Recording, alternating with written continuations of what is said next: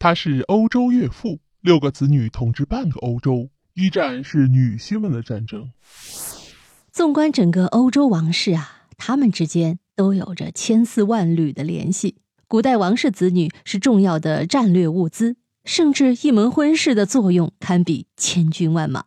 因此啊，各个王室通婚不断，以至于至今他们或多或少都有共同的血缘关系。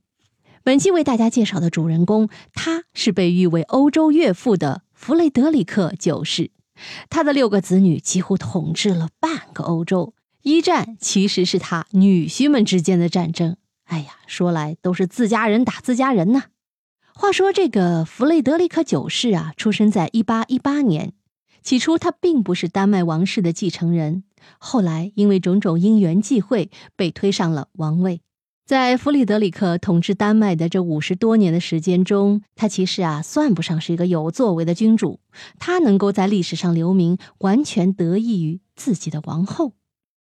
公元一八四二年，弗里德里克九世和黑森卡塞尔的路易斯公主喜结连理。这位路易斯公主啊，是一个古老的德国王侯家族的后代，但她从三岁起便居住在丹麦，并且有着丹麦血统。婚后，路易斯王后一口气生下了六个孩子，这也成为了弗雷德里克九世一生之中最大的闪光点。路易斯王后野心勃勃，极具上进心，她并不甘心当一个小国的王后，而且竭尽全力将自己的子女都推销了出去，用孩子们的婚姻来发展壮大自己国家的势力。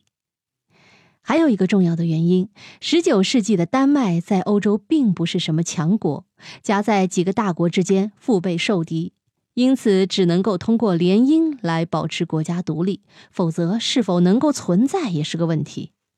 弗雷德里克九世三个女儿分别成为了希腊、英国和俄罗斯的王后，而且弗雷德里克九世的孙子辈更是了不得，分别是俄罗斯皇帝尼古拉二世。希腊国王康斯坦丁一世、英国国王乔治五世、丹麦国王克里斯蒂安十世和挪威国王哈康七世。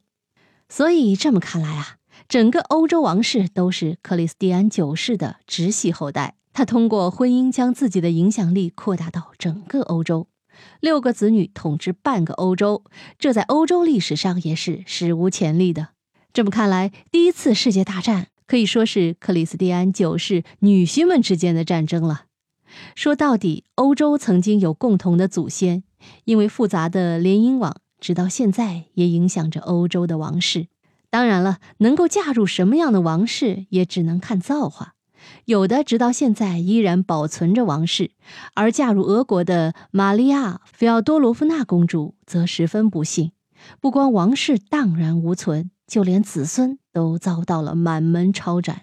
其实，在这场格局中，最为有智慧的还是路易斯王后。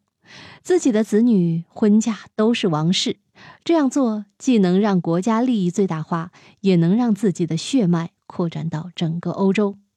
其实，相比克里斯蒂安九世的欧洲岳父来说，还有一位欧洲祖母维多利亚女王。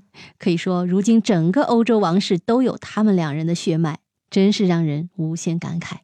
密室里的故事，探寻时光深处的传奇。下期咱继续揭秘。